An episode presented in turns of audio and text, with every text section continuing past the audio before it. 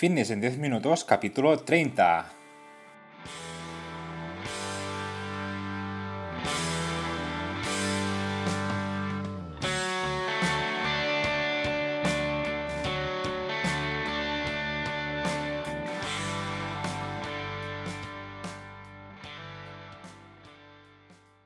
Bienvenidos un día más, un episodio más a Fitness en 10 minutos, capítulo número 30 del día 10 de agosto de 2020.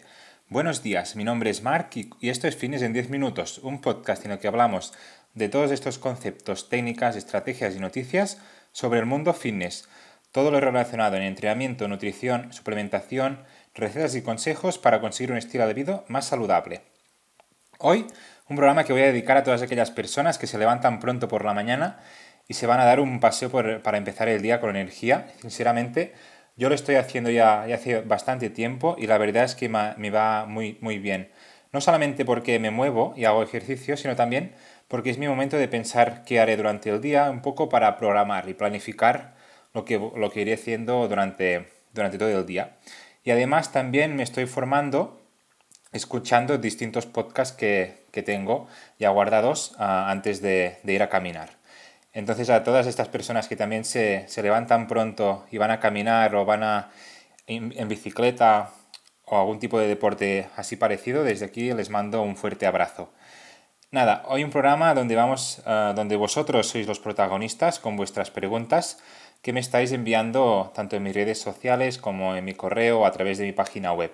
Espero que os dé una respuesta y que realmente os sirva para solucionar este problema que tenéis. Pero antes, como siempre, comentaros que en marpadrosafit.com tenéis cursos para aprender sobre entrenamiento y nutrición. Básicamente es como una plataforma donde encontraréis todo lo que necesitáis para mejorar vuestra salud de una forma sencilla y muy detallada, además de educativa. Y cada semana tenéis un nuevo curso. Si además hay algún curso que no esté y realmente eh, os interese, pues me lo podéis proponer en, el apartado de mi página web marpadrosafit.com barra contactas.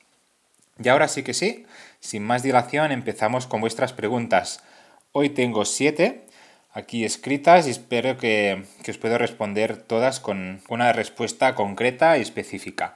Así que empezamos con la primera, que es la de Paola, que nos dice, Hola Mar, quería hacerte una consulta. ¿Podrías decirme qué diferencia existe entre la proteína whey o la isolate y la de colágeno? Muchas gracias. Pues bien, en este caso, Paola, en cuanto a la proteína whey o, como se llama también concentrada, tiene un porcentaje menor de proteínas que la isolada. Ah, en cuanto a la whey, eh, te encuentras en torno al, 80% de, proteínas y en la isolada es más pura y te encuentras al, 90% de, de, proteína pura, ¿vale?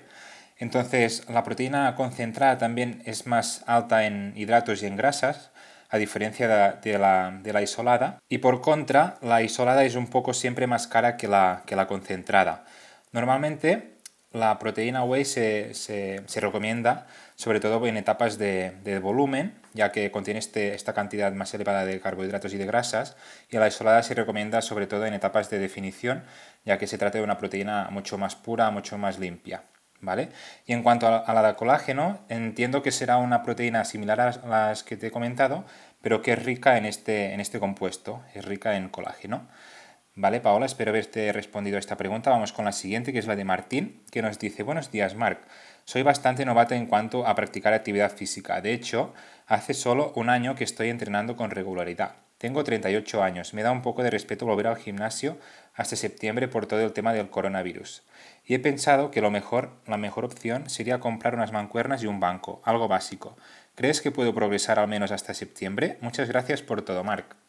Pues sí, Martín, considero que es una genial opción a comprarte un banco y unas mancuernas, ya que es lo más básico que puedes tener y que con esto pues, puedes progresar muchísimo. Puedes progresar en cuanto a repeticiones, eh, reduciendo el tiempo de descanso. Puedes ir variando todos estos factores para de esta forma ir progresando, aunque no tengas el material que tendrías en el gimnasio. incluso, e incluso además también podrías comprar gomas para, añadir un poco más de tensión a lo que serían los ejercicios. Pero aún así creo que con lo que me dices, con las mancuernas y con el, banco, tienes más que suficiente para hacer cualquier tipo de rutina, de, para trabajar las piernas, para trabajar el tronco superior. Así que lo veo genial si realmente te quieres esperar al septiembre. ¿Vale, Martín?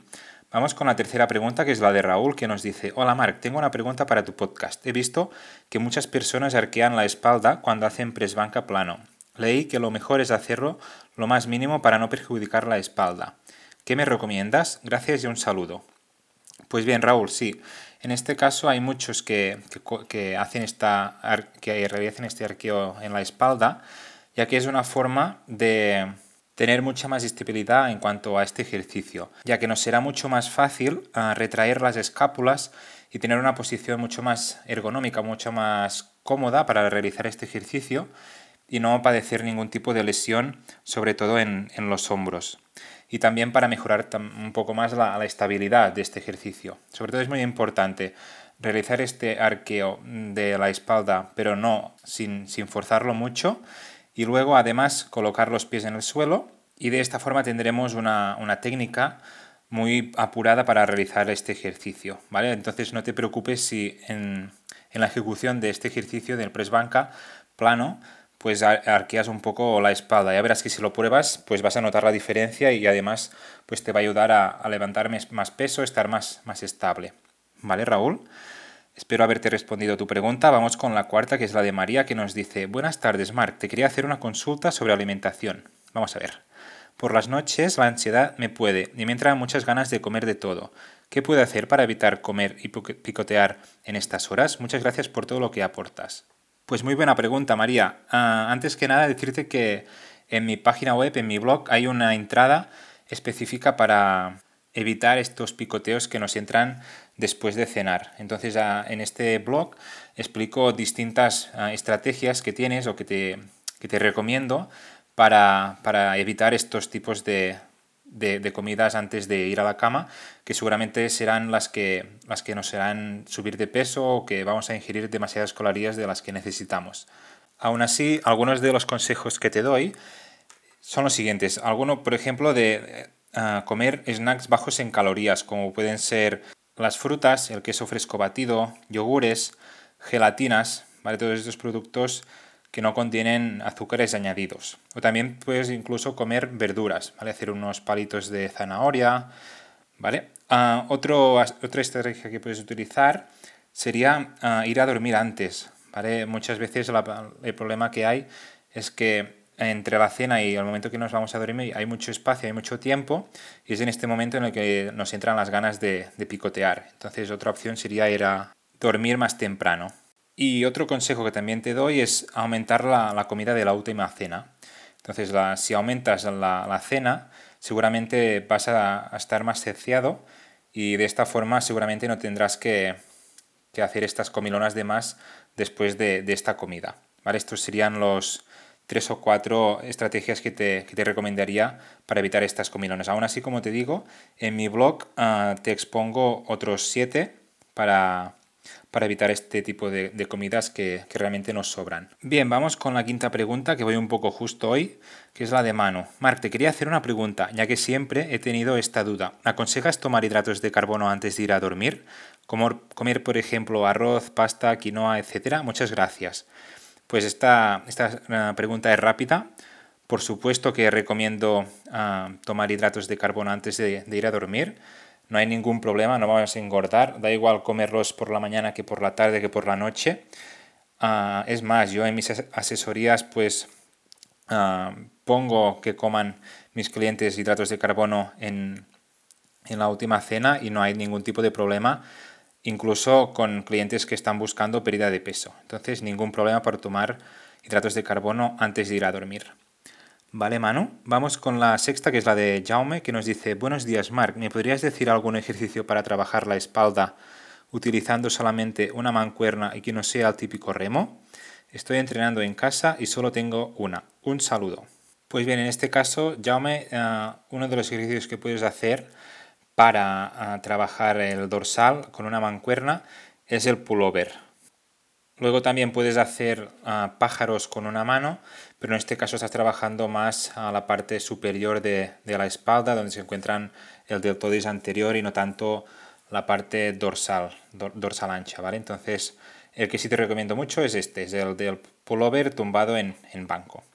Y vamos ya con la última pregunta, que es la de Junko, que nos dice, hola Mark, te mando una duda por si me la puedes responder. Actualmente estoy comiendo 3.000 calorías en volumen no hay manera de subir de peso. Empecé en 75 kilos y en dos meses solamente he subido un kilo y medio. ¿Qué puedo hacer para subir más? ¿Qué me recomiendas? ¿Estoy haciendo alguna cosa mal? Pues para nada, Junco, yo lo, veo súper bien. Además, subir un kilo y medio de, de peso, en este caso que sea principalmente de músculo, en un mes y medio o en dos meses está súper bien. ¿Vale? Entonces no hay, no hay ningún tipo de problema, lo estás haciendo correctamente. Y si además estás manteniendo un porcentaje de tejido adiposo bajo, pues mucho mejor. Así que sigue así, Junco, que vas por buen camino. Hasta aquí ya el programa ah, de hoy, el episodio 30 de Fitness en 10 minutos. Espero que os haya resuelto estas 7 dudas y que se haya dado un poco más de luz a vuestros problemas. Ya para terminar, como siempre, deciros que me haréis muy feliz y contento si os suscribís a este podcast y también estaré súper agradecido y encantado si lo compartís en vuestras redes sociales e incluso si dejáis valoraciones de 5 estrellas en iTunes. Me gusta y comentarios en iBox y en Spotify, que son las plataformas donde me vais a encontrar. Yo a cambio voy a publicar de forma regular, como hago siempre, como cada lunes, para no perder la costumbre y crecer juntos en esta aventura. Gracias por siempre estar ahí, al otro lado, escuchándome y apoyándome y aprovechar estos días de verano porque realmente pasa muy muy rápido, o al menos a mí me lo parece ya que estamos ya en mitad de agosto y me pasa todo muy rápido. Que tengáis una super semana.